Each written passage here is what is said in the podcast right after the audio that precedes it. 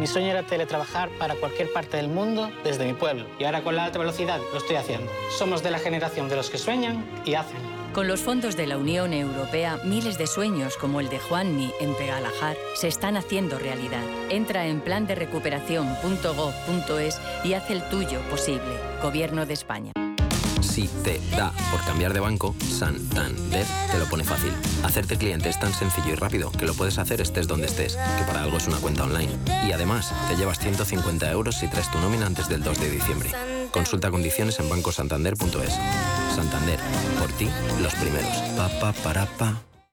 Sumérgete en un micromundo único lleno de ilusión y experiencias en el Hotel Princesa Plaza Madrid. Del 2 al 25 de diciembre, los más pequeños de la casa podrán visitar nuestro buzón real, custodiado por nuestros cascanueces y dejar sus cartas a Papá Noel y a los Reyes Magos. Disfruta en familia de una merienda con un delicioso chocolate con churros en el bistró del Hotel Princesa Plaza Madrid. Más información en princesaplaza.com.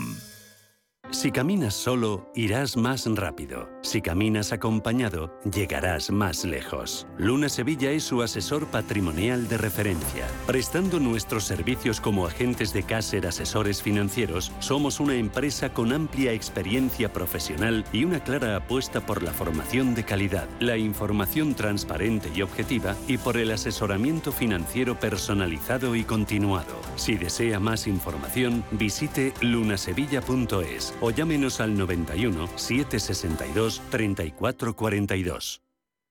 Si eres emprendedor, empresario, autónomo, dueño de un negocio o una pyme, este es tu sitio. Negocios de carne y hueso. Cada jueves a la una de la tarde en Radio Intereconomía con Mariló Sánchez Fuentes.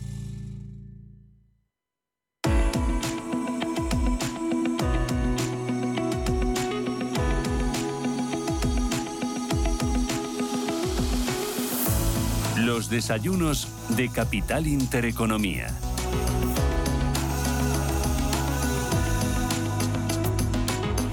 Fundación La Caixa patrocina este espacio.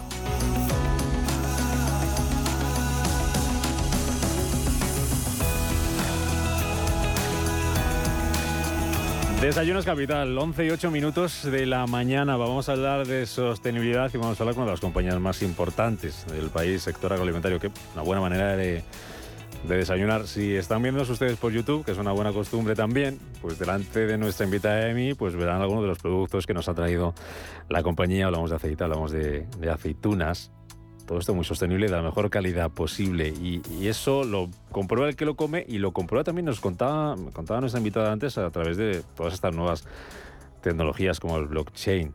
De todo esto nos tiene que hablar nuestra invitada hoy, que es eh, María Marta Luchetti, que es la directora general de Marketing e Innovación de, de Olio. ¿Qué tal? Bienvenida, muy buenos días, ¿cómo estás? ¿Qué tal? Buenos días. Oye, es un lujo hacer una entrevista con, con este atreso, con esta presencia por aquí, por aquí delante. ¿Todo bien la compañía, no? Todo muy bien, muchas gracias por, por darnos la oportunidad de poder estar aquí. Trabajando desde el punto de vista de la sostenibilidad también, que tengo por aquí eh, un artículo tuyo que escribías hace algunas, hace algunas eh, semanas que decías que el sector del gran consumo, en el sector del gran consumo están haciendo eh, evidentes esfuerzos por integrar la sostenibilidad en la estrategia de la compañía. En lo que se refiere a vosotros, eh, de Olio, ¿cómo, ¿cómo lo estáis haciendo? ¿Cómo se enfoca esa sostenibilidad? Mira, eh, hace muy poquito hemos revisado nuestro plan estratégico hacia del 2022 al 2026 y, la verdad que ahora la sostenibilidad para nosotros se transformó en un pilar estratégico. estamos poniendo mucho foco en, la sostenibilidad porque creemos que, tiene que ver con el desarrollo a largo plazo. ¿no? Mm. Eh, para nosotros eh, era, importante que nuestra estrategia de sostenibilidad fuera eh, cubrir a toda la cadena de valor, ¿no? desde el campo, que con la importancia que tiene para nosotros el origen, hasta el consumidor. O sea, nosotros somos capaces de llegar a muchísimos consumidores en el mundo a través de nuestras marcas. y entonces lo que queríamos es una estrategia de sostenibilidad que al final aterrice en unas iniciativas que, puedan llegar al consumidor a través de las marcas. ¿Cuántas marcas tiene de óleo? Uy, mira, Diolio tiene muchas marcas, eh, muchísimas marcas, de las que de las más conocidas aquí en España, eh, Carbonel, Maestros de Ojiblanca, Eco y Pesol, pero luego también tenemos actividad fuera de, España. Bertoli es la marca de aceite de oliva más grande del mundo. eh, es una de nuestras marcas, Carapelli, es otra marca italiana, luego tenemos eh, portfolios también de semillas y muchas marcas pequeñitas en la India. Bueno, eh, nuestra actividad es, es, es, global y hay muchas marcas locales. ¿Y cómo se consigue eh, eh, englobar todas esas marcas en ese paraguas de la sostenibilidad? ¿Cuál es la estrategia o cuáles son los ejes principales de ese plan estratégico que presentabais y que mencionabas antes? Mira, hemos intentado nosotros englobar la estrategia bajo un lema que es cuidamos de lo que te cuida, ¿no?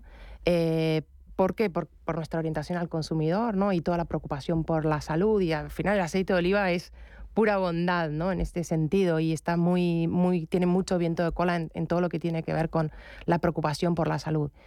Y, y, cuidamos de lo que te cuida es, oye, nosotros queremos preservar el aceite de oliva en las mejores condiciones ¿no? y asegurar la sostenibilidad a lo largo del tiempo para que llegue lo mo mejor posible al consumidor. Entonces, esta estrategia habla un poco, engloba todo, ¿no? Desde el campo, la manera en que nosotros producimos y, y, lo envasamos y el cuidado que le damos a la atención eh, que le damos a la calidad, que es otro gran pilar de, de, la compañía, y luego en todo lo que podemos hacer para educar al consumidor, porque sabes sí. que aquí en España, en Italia, la penetración de aceite de oliva es muy grande, pero ahora es enorme la oportunidad que tenemos, ¿no? como un producto tan importante para la cultura española, es exportarlo y educar a consumidores en otros lados del mundo que también preocupados por la salud están como incorporando esto a, a, su dieta del día a día. Vale, Marta, ¿cómo se involucra toda esa cadena de valor que mencionabas antes, eh, productores, consumidores, eh, toda la industria? ¿Cómo se le involucra en esta apuesta, en esa estrategia por la sostenibilidad? ¿Cómo lo hacéis?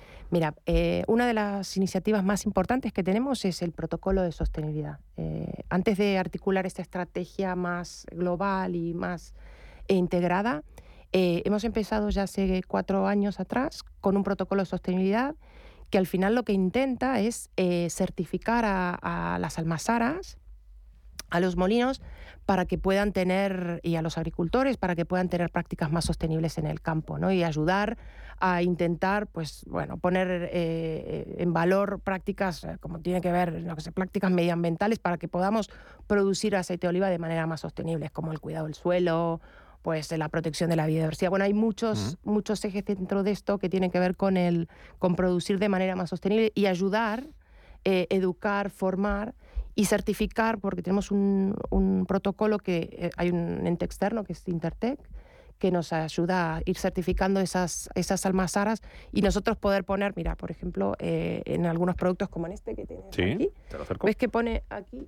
eh, mira, aceite de oliva, de producción sostenible Ah. y lo verifica eh, Intertech, que se, que se... Entonces, esto, eh, el aceite que está acá adentro viene de Almazara, que ha seguido unos ciertos protocolos que tienen prácticas que, bueno, que apuntan a, a, a tener mejores prácticas en el campo, eh, bueno, pues...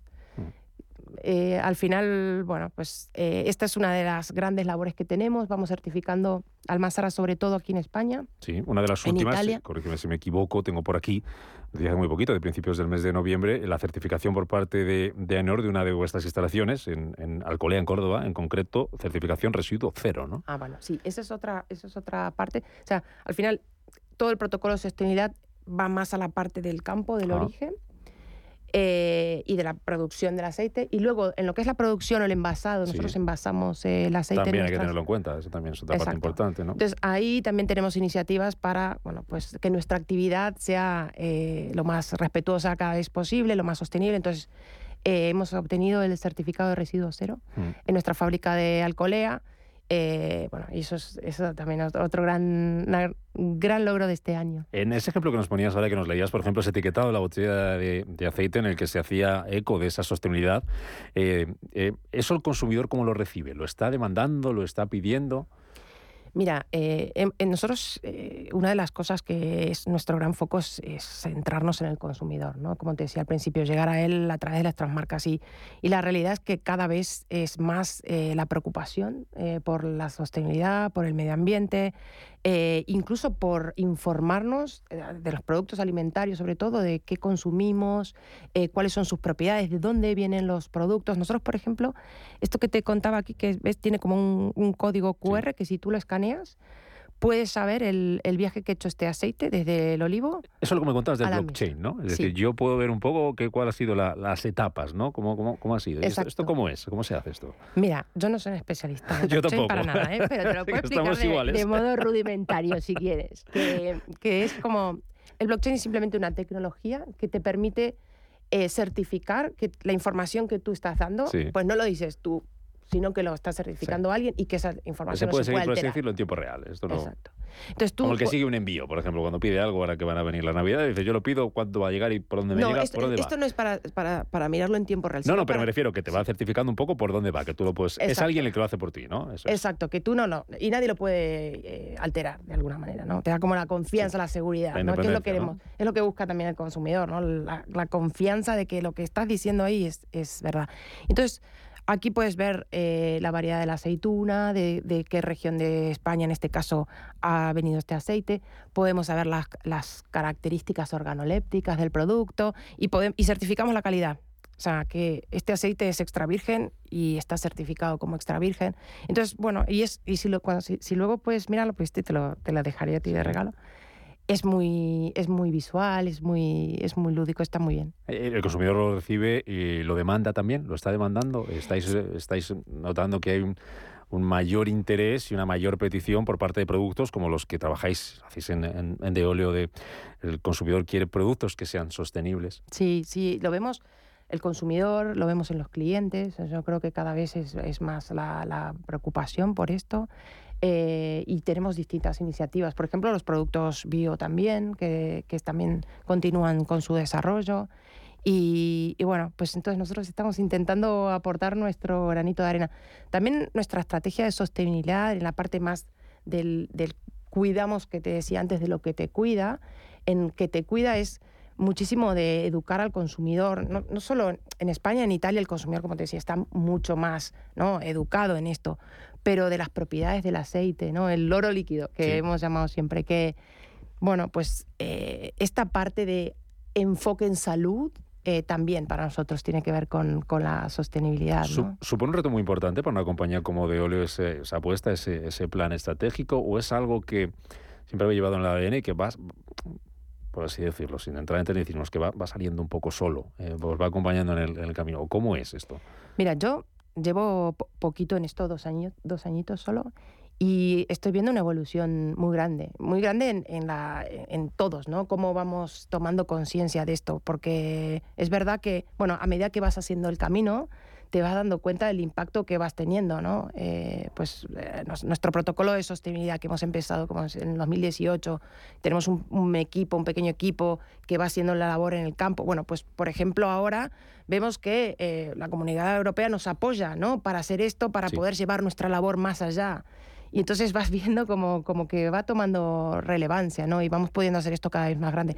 Pero vamos haciendo camino al andar. Pero vamos probando cosas y vamos viendo que, que, funcionan. Eso es muy importante, ¿no? Lo que comentabas ahora, el apoyo de la parte pública, ¿no? el apoyo que puedan dar los diferentes gobiernos, eh, que puedan dar también gobiernos regionales, que puedan dar a nivel eh, europeo. Eh, eso es muy importante. Eso imagino que es fundamental para ver que vais todos en la misma dirección y vais todos de la mano, ¿no? Mm. Y creo que nosotros lo que nos vino bien es que estábamos preparados, ¿no? Porque empezamos, ya te digo, el protocolo en 2018 ya son año tras sí. años de ir certificando almazaras y de ir haciendo esto más grande y ahora que llegan estas ayudas ves que estás preparado para que tu labor sea tenga un impacto y que la gente bueno han visto ¿no? la consistencia y un poco el camino que vas haciendo entonces bueno, es, es, muy gratificante, sinceramente. Es, es una categoría que, que, al final es, bueno, eso, tiene, es salud y es la posibilidad de llevar esto hacia, hacia otros sitios. ¿no? Hay mucha leyenda urbana, María Marta, sobre esto de productos sostenibles, productos bio, ¿son más caros? Eh, mira, yo creo que no necesariamente son más caros. Muchas veces tiene que el ver con... Hay veces que está un poco, no sé si contaminado, pero un poco equivocado en ese sentido. Por eso te pregunto. Bueno, yo creo que hay de, distintas categorías, sí. hay, hay, hay, de todo, ¿no? Hay, hay...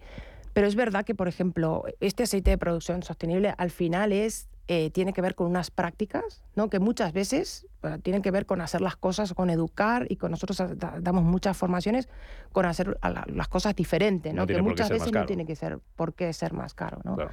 Entonces, bueno, eh, yo creo que sí, que al final eh, es, es, es, nuestra manera de agregar valor ¿no? a esta categoría y además de asegurarla eh, el largo plazo. Mm, ¿no? En, esas en esas diferentes categorías que me decías, aunque hay alguna de las categorías, como pasar a otra gama de productos, sin hablar de sostenibilidad, eh, puede ser más caro, pero el cliente notáis que está dispuesto a pagar incluso más eh, por, ese, Sí. por ese valor añadido que le ofrecéis. Bueno, yo creo que es como todo. eh, y, y esto cada- se ve, yo veo la evolución a lo largo del tiempo. eh, esto se va haciendo cada vez más grande. ¿No? O sea, probablemente siempre primero hay unos pequeño grupo de consumidores que lo ven más claro antes y luego está el efecto este contagio y esto se va, Se va se va ampliando. haciendo, se va empleando. Ya. sí. Oye, hacemos balance de 2022, ¿cómo ha ido a nivel general para la compañía, para el grupo, para las ventas, para el, para el consumo? ¿Qué le pedís a los reyes para 2023? que sigamos hablando de esto mucho tiempo, ¿no? Mira, yo creo que, que el balance del, del año es positivo. Eh, bueno, es, es un año que al final, mira, el- el- la pandemia, por decirlo de alguna manera, nos dio viento de cola a la categoría. Mm. En otros países donde pues, el consumo de, de aceite es, es- bueno, la penetración de aceite en los hogares es más baja, la pandemia nos ha ayudado, que ha sido como una plataforma de prueba y es un volumen de mercado que, que se ha quedado ¿no? y que el consumo todavía sigue ahí.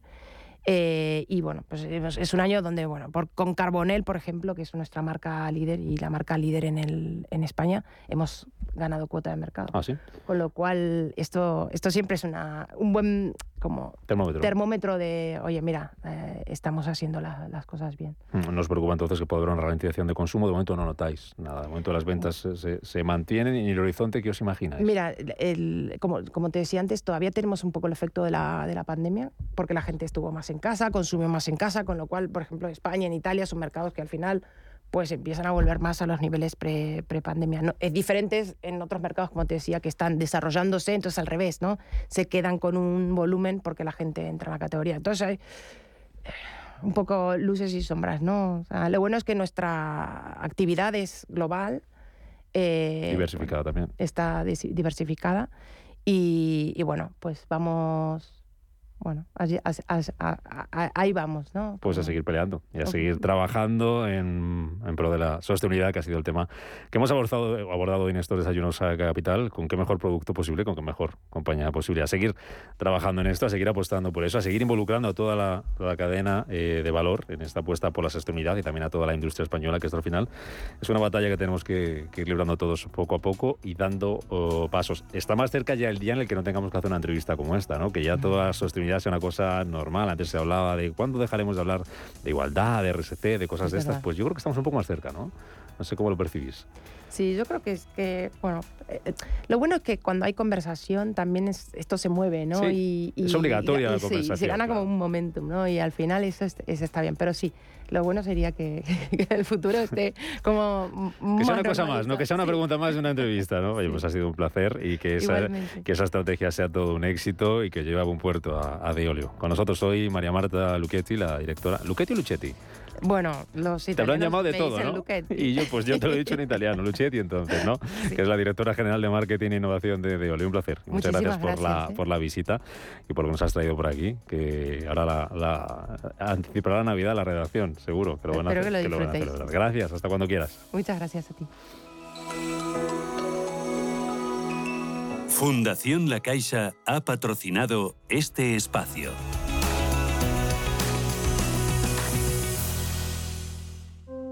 En la Fundación La Caixa creemos que el mundo de mañana depende de la educación de hoy. Pensamiento crítico, creatividad, colaboración y comunicación. Estos cuatro conceptos promueven habilidades que cualquier niño o niña necesita para desarrollar su potencial.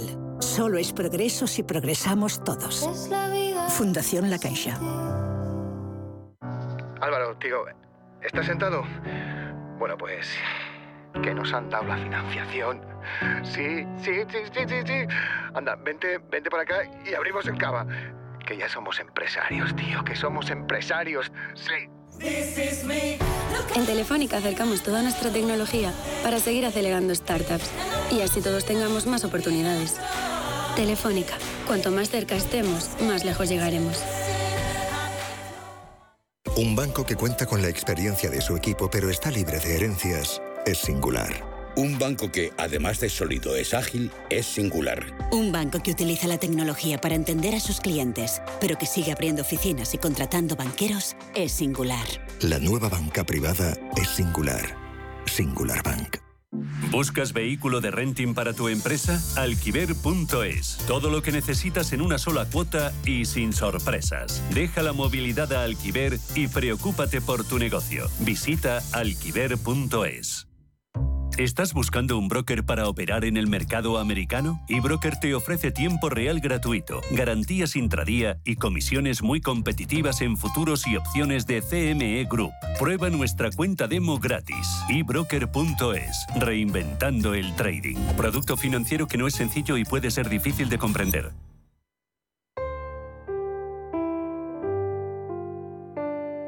Quizá el villancico más conocido del mundo sea Noche de Paz. Traducido a 330 idiomas, esta canción de Navidad austríaca fue creada casi por casualidad. Dos días antes de la Navidad de 1818, el viejo órgano de la iglesia de San Nicolás en Obendorf pasó a mejor vida.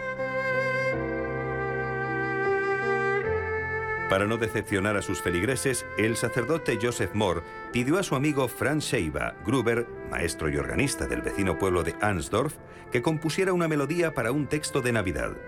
En la Misa del Gallo de ese 24 de diciembre, Joseph Moore, con voz de tenor y tocando la guitarra, y Gruber, que poseía una bella voz de bajo, interpretaron por primera vez en alemán Noche de Paz.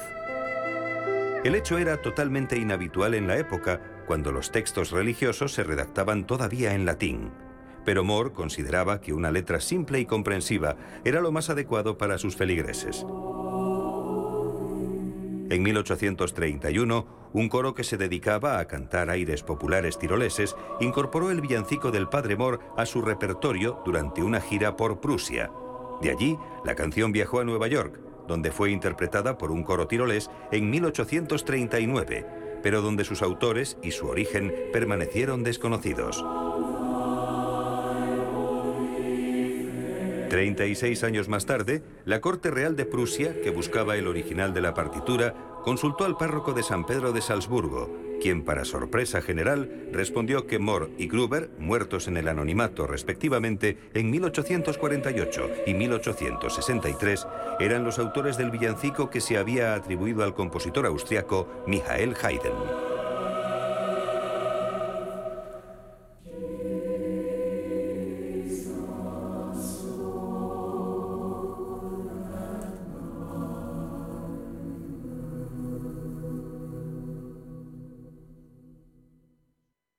Si eres emprendedor, profesional o empresario y quieres estar al día en los temas que afectan a tu empresa, Cultura Emprende es tu programa. De la mano de Alejandra Rompedrique, Víctor Delgado y Ángel Calvo Mañas, conocerás las experiencias de otros empresarios y estarás al día en marketing, formación, tecnología, fiscalidad, eventos y más. Los viernes de 7 a 8 de la tarde en Radio Intereconomía. Radio Intereconomía es la mejor plataforma para dar a conocer, relanzar y poner voz a su empresa. Nuestro equipo comercial le asesora para conseguir sus objetivos. Contacte con nosotros. Teléfono 91 999 2121 y en el mail comercial arroba intereconomía.com. Radio Intereconomía, la radio de las empresas. Los nuevos conceptos energéticos son ya un presente. Por ello, en Radio Intereconomía nos sumamos cada semana a I Verde, un programa sostenible y eficiente, productivo e innovador en el que analizamos etiquetas tan conocidas como eco, cero, bajas emisiones, descarbonización o renovables. Recíclate cada martes de 2 a 3 de la tarde en Radio Intereconomía con José Luis Pichardo y descubre el futuro más verde.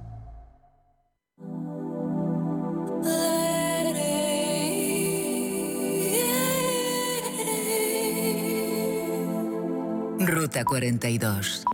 Los sábados a las 8 de la tarde en Radio Intereconomía. Un viaje infinito por las grandes músicas. Ruta 42. Un programa de Joaquín Martín. Inversores minoristas e institucionales, gestoras y entidades financieras, empresas, reguladores y supervisores. Los activos digitales despiertan cada vez más interés. Y en Blockchain Radio explicamos conceptos, dibujamos tendencias y damos voz a los principales actores de la industria. Blockchain Radio, a las 2 de la tarde, cada jueves, en Radio Intereconomía, con Javier Molina y Susana Criado. H2 Intereconomía, tu espacio semanal sobre el hidrógeno. Porque en Radio Intereconomía apostamos por el sector energético y la energía limpia. Presenta Rubén Gil.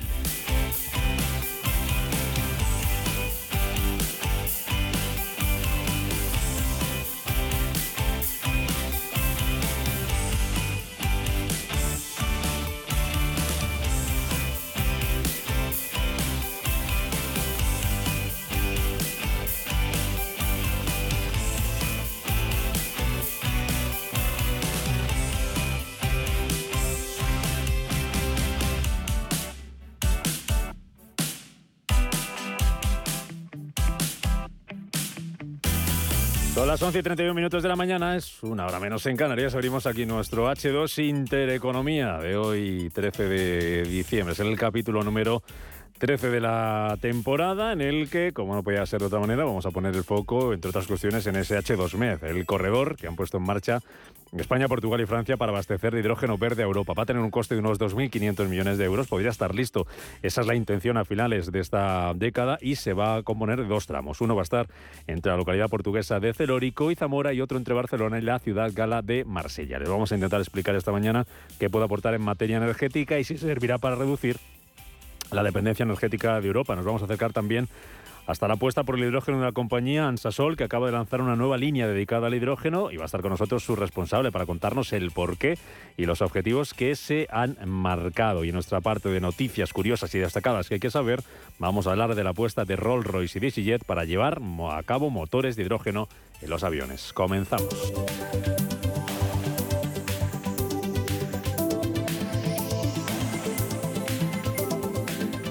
Nuestra región ha demostrado, tanto en la respuesta a la pandemia de la COVID-19 como frente a la guerra de Ucrania, que ahora somos parte de la solución. Impulsamos iniciativas que acabaron plasmándose en los fondos Next Generation y en estos momentos podemos ofrecernos como hubs de energía para aquellos países que están particularmente dañados como consecuencia del chantaje energético de Putin derivado de la guerra en Ucrania. Y este es un ejemplo de la renovada pujanza del sur de Europa. Bueno, pues esto es lo que decía el presidente del gobierno, Pedro Sánchez, la puesta de largo la semana pasada de ese corredor de ese H2MED eh, que va a conducir únicamente hidrógeno. Esa es una de las eh, novedades que vamos a analizar esta mañana. Este programa, como siempre, de la mano de H2B2. Hoy con Delia Muñoz, que es responsable de Ingeniería y Control en H2B2. ¿Qué tal estás, Delia? Bienvenida, muy buenos días. ¿Cómo estás? ¿Cómo va todo? Muy buenos días, muy buenos días. Pues nada, aquí con, con mucha lluvia. Con mucha lluvia también por, Sevilla. Eso es fantástico, hombre, que haya mucha, mucha, mucha, lluvia. Ahora, como hablamos para el campo, que están por aquí los amigos de Deolio con, con nosotros, fundamental. Bueno, pues se me alegra mucho escucharte, verte también a través del YouTube. Empezamos, si te parece, hablando eh, de esa noticia, de ese, de ese H2 Med eh, que va a conducir únicamente hidrógeno. Y no sé si eso supone mucho cambio para España, el hecho de que solo sea hidrógeno y si nos va, si nos pone deberes extras, eh, Delia. Bueno, es verdad que, eh, al principio se planteó para gas y un poco de hidrógeno, después para hidrógeno, pero al principio llevaría gas y ahora ha derivado en que solo va a llevar eh, hidrógeno. Bueno, es una noticia muy buena y es una prueba de que, de verdad se está apostando por el hidrógeno a nivel europeo y por el hidrógeno verde, ¿no? Y es algo fundamental eh, pues para toda Europa, pero sobre todo para España, Francia y, Portugal, que, bueno, que Bordenleyer haya confirmado que, que, además se va a meter como proyecto de, interés común, ¿no? Eh, el, el, interés por el eh, proyecto de interés político, pues yo creo que queda más o menos claro con esa apuesta de largo en Alicante el viernes, con presencia de Francia, eh, presidente Macron, con presencia de, de Portugal, con el, con el primer ministro eh, Antonio Costa, con el apoyo que dan también desde Bruselas. ¿El apoyo desde el punto de vista financiero técnico va a ser igual de positivo? Eh, esperamos que sí, todavía no, no, se han revelado la mayor parte de, los detalles. Eh, a nivel técnico no se cree que, vaya a ser un problema. Ya existen en el mundo hasta 4.000 kilómetros de tubería funcionando con, hidrógeno, algunas con, hasta 80 años de antigüedad. ¿no? Es la primera vez que, va a pasar una tubería de hidrógeno em, que va a ser submarina eh, pero bueno, la experiencia y el conocimiento por, otros recorridos y otras tecnologías eh, hacen que, veamos que, es viable. ¿no? Financieramente, como dices, pues como se quiere incluir como proyecto de interés común, eh, podría financiarse hasta en un 50%. ¿no? Esto es algo ya bastante importante, una, una noticia muy, muy buena que aplicaría pues a, la línea de la que estamos hablando entre Barcelona y, y Marsella, ¿no? Es importante porque además estamos hablando de un coste que podría ser de hasta 2.500 millones de euros, ¿no? Em, y bueno, que la Comisión Europea se, haya comprometido, se esté comprometiendo a esta financiación comunitaria, pues, pues es un impulso muy importante para el proyecto. Tengo en mis manos, y relacionándolo con esta apuesta que, está haciendo Europa por, por el hidrógeno, con ese corredor, que hay que poner en marcha un artículo que escribía en el diario Cinco Días hace muy poquito, la semana pasada, bueno, hace dos semanas, jueves 1 de, diciembre. Escribía el director regional de LIFE en, en España, una compañía de la que hemos hablado en muchas ocasiones, está inmersa en muchos proyectos de hidrógeno. Y titulaba ese artículo ¿Por qué la importación de hidrógeno verde no va a solucionar la crisis energética europea? Dice que España puede abastecerse de esta fuente por sí misma y que obtenerla de África y Oriente Medio solo va a reproducir los actuales patrones de dependencia exterior, es decir, de dependencia energética. Y es una cuestión que venía a raíz de algunas compañías españolas que están firmando acuerdos para producir hidrógeno fuera de nuestras fronteras. Parece que va un poco en sentido contrario, una cosa como la otra. Compañías españolas que están eh, llegando a acuerdos fuera para producir hidrógeno, cuando aquí tenemos mucho para hacerlo, y luego esa apuesta que estamos haciendo para intentar ser los suministradores en España a nivel de hidrógeno de toda, de toda Europa. Eh, ¿Cómo lo valoráis? ¿Cómo lo valoras, Delia? ¿Qué, ¿Qué puede aportar en este, insisto, lo que puede ser una contradicción que puede aportar ese H2MED? Bueno, nosotros no, no, creemos que fomentar la producción de hidrógeno en esta zona sea algo negativo para la economía del hidrógeno en España y en Europa. Eh, ya sabemos que los planes europeos pretenden que se produzcan eh, hasta 10 millones de toneladas en Europa, pero que otros 10 millones se importen. Obviamente el interés va sobre todo en que se produzca aquí, eh, pero bueno, apostar por estas regiones mediterráneas es algo que, hará bien y que aumentará la seguridad energética del continente. ¿no? da un poco respuesta al reclamo histórico de España y de Portugal de acabar con el aislamiento energético Em, que, hemos tenido hasta hace poco, ¿no? Sobre todo con el, con el tema del gas, ¿no? Y que el hidrógeno verde en ambos países se pueda producir de forma solvente, Que el, que el corredor vaya también a, conectar otras regiones mediterráneas, como hemos hablado, eh, yo creo que lo único que hace es posicionar de alguna forma a España como un actor determinante, ¿no? Como, eh, por decirlo de alguna forma, energéticamente la puerta de Europa eh, con respecto al resto del mundo, ¿no? Y, de ninguna manera creo que implique eh, que el centro de la producción se vaya a desviar fuera de, la Unión Europea, ¿no? Yo creo que, tenemos que trabajar todos en, un ámbito de, colaboración, obviamente muy fuerte dentro de la Unión Europea, pero no podemos obviar que, bueno, todos esos países, África y países del Mediterráneo, pues vienen pisando muy fuerte y al final tenemos todos que, colaborar en una misión al final que es conjunta a nivel global. ¿no? Mm, bueno, pues en marcha ya al menos eh, puesto de largo ese H2MED que vamos a ver si se cumplen todos esos plazos y recibimos el apoyo que analizábamos ahora contigo eh, eh, de Vamos a, luego hablamos contigo de los motores de hidrógeno en los aviones, que es una cosa que ya es, asusta un poco, ¿no? Eh, a ver eh, hacia dónde hacia dónde vamos esto y, lo están haciendo Rolls Royce eh, y Sillet, nada más y nada menos. Antes vamos con nuestra entrevista de hoy, si, si te parece, en la que vamos a hablar con una compañía que acaba de lanzar una unidad de negocio de hidrógeno, Hidron. Es, la compañía es Ansasol y está con nosotros don Javier Gutiérrez, que es el responsable de la unidad de hidro, de, de la unidad de negocio Hidron de Ansasol. Don Javier, ¿qué tal? Bienvenido, muy buenos días. Hola, buenos días, Rubén. Agradeceros de antemano que hayáis pensado en nosotros. Oye, y enhorabuena, felicidades, porque acaban de nombraros como PyME del año Málaga 2022, ¿verdad? Efectivamente, en la categoría de innovación hemos recibido esa mención hace escasamente un mes. Bueno, pues enhorabuena por, por ello. Oye, que eh, Ansasol, que lanza esta línea eh, de negocio diferenciada dentro de la estrategia del grupo, estrategia del grupo que si podemos explicar muy rápidamente a los, a los oyentes, vosotros, ¿cómo, ¿a qué os dedicáis principalmente? Bueno, sí, os resumo. Eh, nosotros eh, nos dedicamos a una ingeniería de desarrollo de, energía fotovoltaica. Ah. Eh, llevamos casi 20 años desarrollando proyectos, haciendo tanto la parte de ingeniería como llegando hasta el EPC, es decir, llevar los proyectos a Ready o incluso llegando a ser IPCista, hacemos operación y mantenimiento y aparte somos IPP, es decir, tenemos parques propios que explotamos y vertemos la, energía red.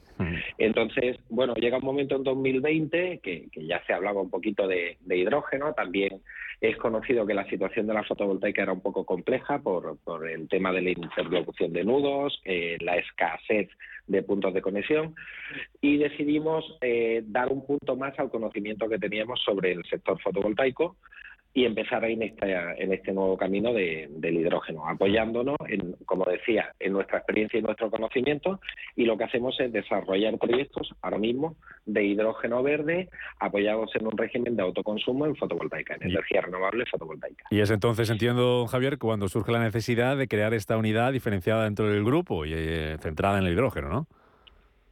Efectivamente, nace de nuestro conocimiento sobre la fotovoltaica y es dar un punto más dentro de la cadena de valor para la producción de hidrógeno verde. Porque en la actualidad, ¿cuál es un poco vuestra, vuestra cartera y cuántos proyectos tenéis en marcha relacionados con el hidrógeno verde?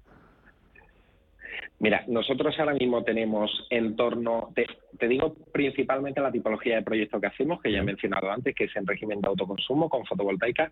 Tenemos una tipología de proyecto de 40 megavatios de potencia pico del electrolizador, que se apoya en un, en un autoconsumo de entre 65 a 67 megavatios de, de potencia de fotovoltaica.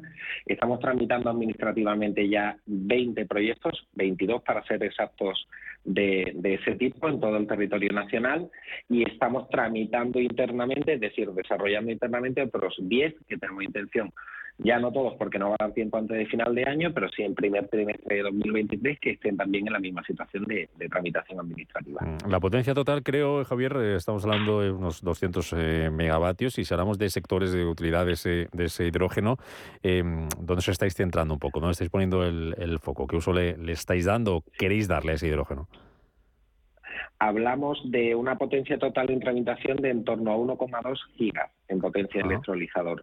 Eh, nuestra intención es eh, centrarnos sobre todo en el transporte de mercancía y transporte por carretera, es decir, para, eh, para el consumidor final transportista o para el, para el particular y también en un uso industrial. Es lo que estamos avanzando últimamente en la búsqueda de off-takers porque ya hemos tenido respuesta a las primeras convocatorias que acudimos de PERTE con nuestros proyectos y todas las ayudas están muy, muy, muy enfocadas en que se cierre la cadena de valor y el proyecto no sea solo producción de hidrógeno, sino producción de un hidrógeno que ya esté previamente vendido. Mm. Entonces, ahora mismo estamos en ese proceso de buscar off para, para nuestros proyectos. Mm. Delia. Em, bueno, vosotros tenéis la... Ah, sí, ahora, ¿no? Eh, no, te comentaba, vosotros en, Hidrón tenéis, bueno, en Ansasol tenéis la ventaja de que tenéis muchos años ya de experiencia y de trayectoria e, en el desarrollo de, energía fotovoltaica que casa muy bien con, la producción de hidrógeno, ¿no? ¿Cómo veis vosotros eh, esa sinergia, ¿no? ¿Cómo está alimentando la fotovoltaica, se está alimentando del crecimiento del hidrógeno y al contrario? Bueno, desde nuestro punto de vista, el modelo de producción de hidrógeno verde debería ser siempre así, ¿no? Es decir, apoyado en una energía verde, ya sea fotovoltaica o ya sea eólica, sea biomasa, pero no apoyado, por ejemplo, en un PPA de energía verde porque realmente es muy difícil diferenciar de dónde está proveniendo si, si, si no es directamente a través de esa producción y ese régimen de autoconsumo.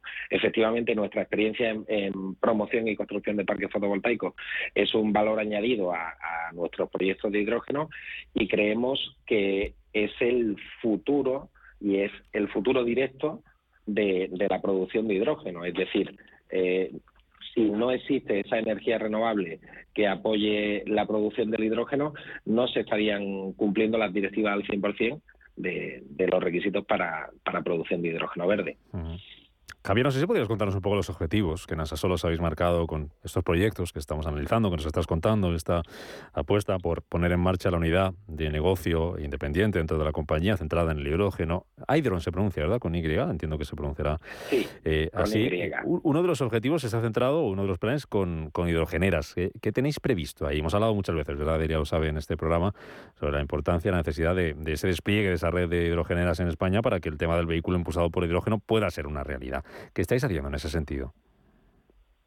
Sí, exacto. A ver, por, hacer una mención y hacerlo un poco práctico, eh, el objetivo que se ha fijado eh, el Estado para 2030 es de en torno a 150 hidrogeneras. Nosotros queremos cubrir entre el 25 y el 30% de ese objetivo, es decir, llegar a unas eh, entre 20 y 30 aproximadamente. De los proyectos que estamos tramitando, la producción anual de, hidrógeno sería de en torno a 1.800 toneladas por año. Si tomamos como referencia eh, que un vehículo turismo eh, puede hacer una autonomía de 600-700 kilómetros aproximadamente en los vehículos que ya están en funcionamiento con 6 kilos de, hidrógeno, estamos hablando de que eh, podríamos, con los proyectos que tenemos en tramitación, cubrir ese objetivo de 20 a 30 hidrogeneras en los próximos dos años aproximadamente.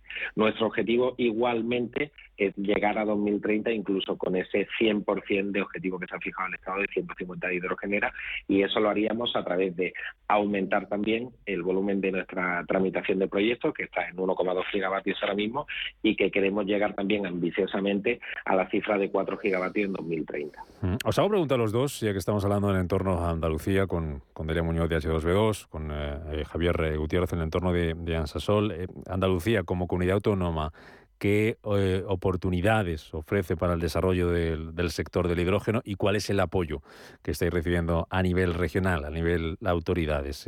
Javier, Ansasol. Bueno, a nivel, a nivel de comunidad autónoma, efectivamente, eh, si miramos nuestra tipología de proyectos, es la comunidad autónoma más proclive porque puede ser que sea la comunidad del sol dentro de lo que sería el estado del sol España. Eh, de todas formas, nosotros estamos haciendo tramitación en todo el territorio nacional. Ah. sí, porque tenéis proyectos en varias comunidades, he visto, ¿es así? Sí, pues de hecho en Castilla y León, por ejemplo, es la comunidad en la que más tenemos, pero porque es en la que más extensión de terreno disponible hay hasta la fecha y ah. estamos tramitando ya 10 proyectos y, de manera interna tenemos otros cuatro. Hmm. ¿Te cortaba? A efectos de apoyo, Exacto. A, efectos de apoyo administrativo, bueno, pues eh, es conocido que estas tramitaciones son engorrosas, que la parte medioambiental copa gran parte del plazo que se les determina para, para conseguir autorización administrativa. Eh, de hecho, el primer proyecto que entró en tramitación ha cumplido su año de tramitación en el mes de septiembre de este año. Todavía no tenemos respuesta, eh, pero entendemos que la Administración también se va a sumar a este carro del sector privado de agilización de, trámites y esperamos que las resoluciones sean más prontas que lo que ha sido la tradición en, las resoluciones administrativas para lo que es fotovoltaica pura. Delia, la misma pregunta que le hacía Javier Gutiérrez de Ansesol te la hago a ti, como H2B2, las oportunidades que ofrece Andalucía para el desarrollo del hidrógeno. Bueno, ya un poco en la línea de lo que comentaba Javier, ¿no? Andalucía es una región que, bueno, tiene un potencial de renovables enorme y, está apostando mucho por este tipo de, tecnologías y al final el hidrógeno, sí que lo que queremos es el hidrógeno verde, va muy ligado, ¿no? Por otro lado, tenemos el potencial tecnológico, ¿no? Porque, bueno, ya estamos viendo empresas como, eh, como Ansasol, Hydron o, o, nosotros mismos H2B2 que estamos localizados en Andalucía, pero que Em, la tecnología la tenemos aquí, pero la exportamos no solo al resto de España, sino también al resto del mundo. Eh, el potencial está, ¿no? Entonces, bueno, es cuestión un poco de, como decía Javier, de que, de que se agilicen un poco los, trámites y, que se siga apostando por, por estas tecnologías y, el potencial está. Mm. Eh, Javier, por, terminar esta charla contigo, la que nos estás presentando, esa nueva unidad de negocio en Sasol, Hydron, em, vosotros eh, nos contabas antes que surge ahora la oportunidad o la necesidad llamémoslo así, de, crear esta nueva división, pero ya apostabais antes por, el hidrógeno, ya trabajabais ahí, hacíais eh, proyectos. ¿Desde hace cuánto tiempo y mm, cómo veis desde vuestra atalaya un poco la importancia y el protagonismo que ha ido ganando este vector energético en la sociedad, en las empresas, en las apuestas que están haciendo los gobiernos? Pues realmente, mm, por resumir de alguna manera, en 2020, cuando empezamos con, a pensar en hidrógeno, hace ya dos años, eh, se puede decir que lo que hacíamos era un acto de fe, ¿no? Hacer algo que nosotros ya hemos hecho en fotovoltaica, totalmente, que es decidir hacer la tramitación administrativa y que vaya avanzando todo el proceso y que todas las piezas se vayan engranando. A día de hoy efectivamente el apoyo es completamente diferente. Eh, ya se habla en todos los medios, se habla en todos los foros de que el hidrógeno es una realidad y que no es la solución única, pero sí que es una de las soluciones más válidas para la dependencia energética que tenemos. Por tanto, sí que pienso que, que avanza a diario y que el apoyo está siendo mucho mayor cada día que, que avanzamos todo en este proceso, tanto administraciones como, como sector privado. Y que la evangelización que lleváis haciendo estos años está dando fruto. Por seguir con el símil del acto de fe, digo. Efectivamente. Bueno, pues nos alegra mucho desearos mucha suerte en Ansasol con esta nueva unidad de, negocio, Hydron, eh, centrada en el hidrógeno y que siga creciendo esa cartera de, proyectos. Hasta cuando quieras, don Javier Gutiérrez. Un placer conocerte. Igualmente, muchísimas gracias. Conocer lo que estáis haciendo. Gracias, Javier.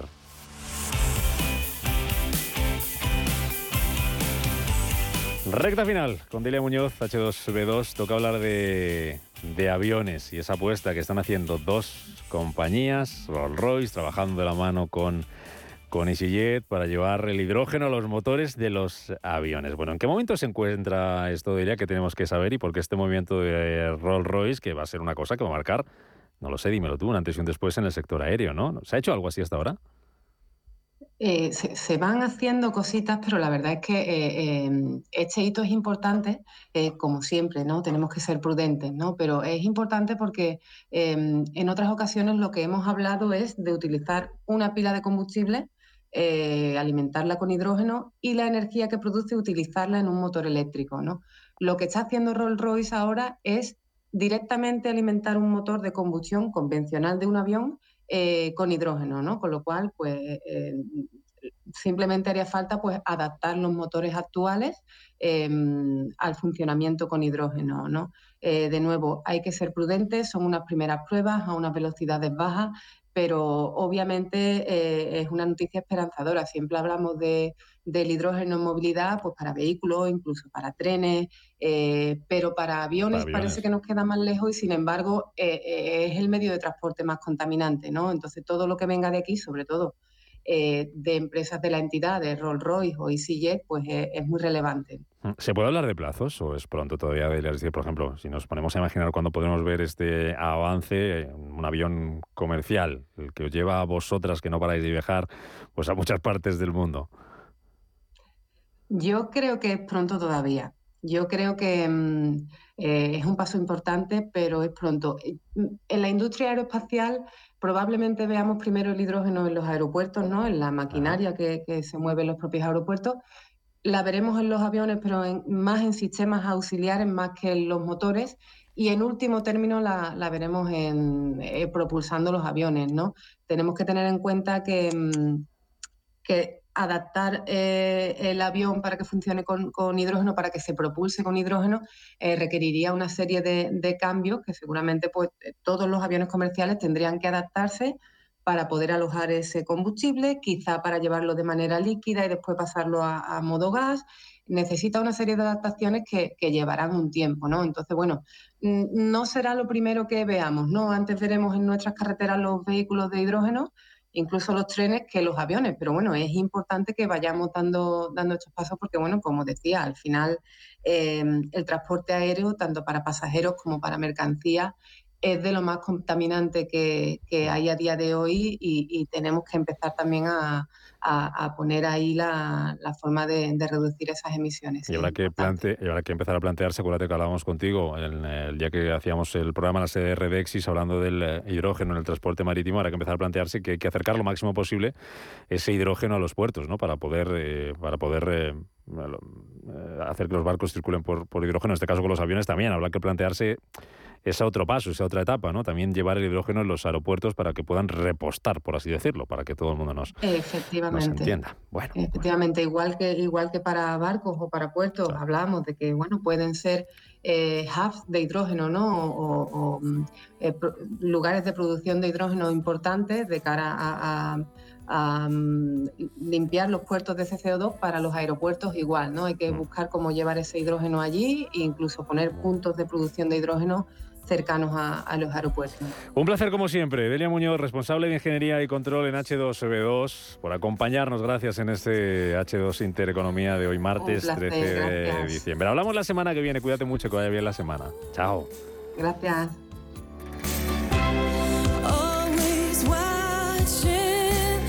A golpe villancico nos vamos, que van a llegar las 12 y las noticias. Por lo tanto, Capitán Intereconomía y después los compañeros de media sesión, Juan Ángel Lozano con Rafa Jiménez. Nos despedimos hoy citándoles mañana a las 7. Eh, ya conoceremos el IPC de Estados Unidos. De hecho, lo vamos a conocer en dos horas y media. A ver cómo reaccionan los mercados. Aquí les contaremos esa reacción. Y mañana, veredicto de la Reserva Federal, que dará a conocer su decisión sobre tipos a las ocho y media de la tarde. Como siempre, se lo vamos a explicar aquí por la mañana en Capital Intereconomía. Que sean ustedes muy felices. Cojan el paraguas. Acuérdense. Hasta mañana.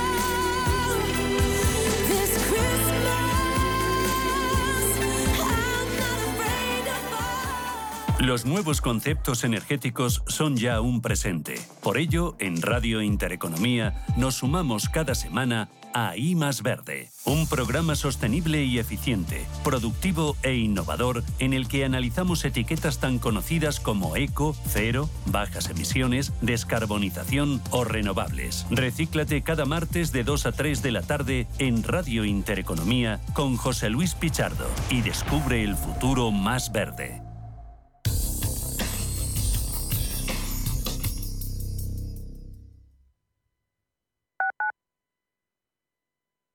En Soco ayudamos a las pymes con la mejor dirección financiera profesional al mejor precio. Con Soco, las pymes ganan en solvencia, rentabilidad y crédito. Gracias a Soco, usted dispondrá de tiempo para dedicarlo a sus clientes y operaciones. Búsquenos en holasoco.com. Recuerde, holasoco.com.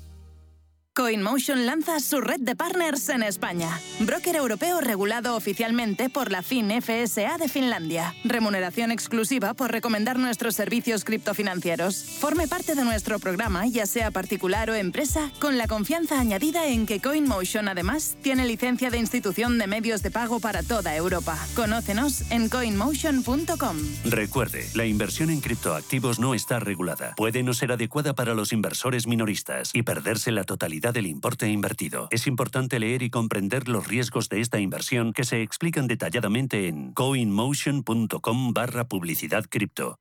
Clínica Oliver y Alcázar. Especialistas en implantes para pacientes con muy poco hueso. Cirugía mínimamente invasiva con prótesis definitiva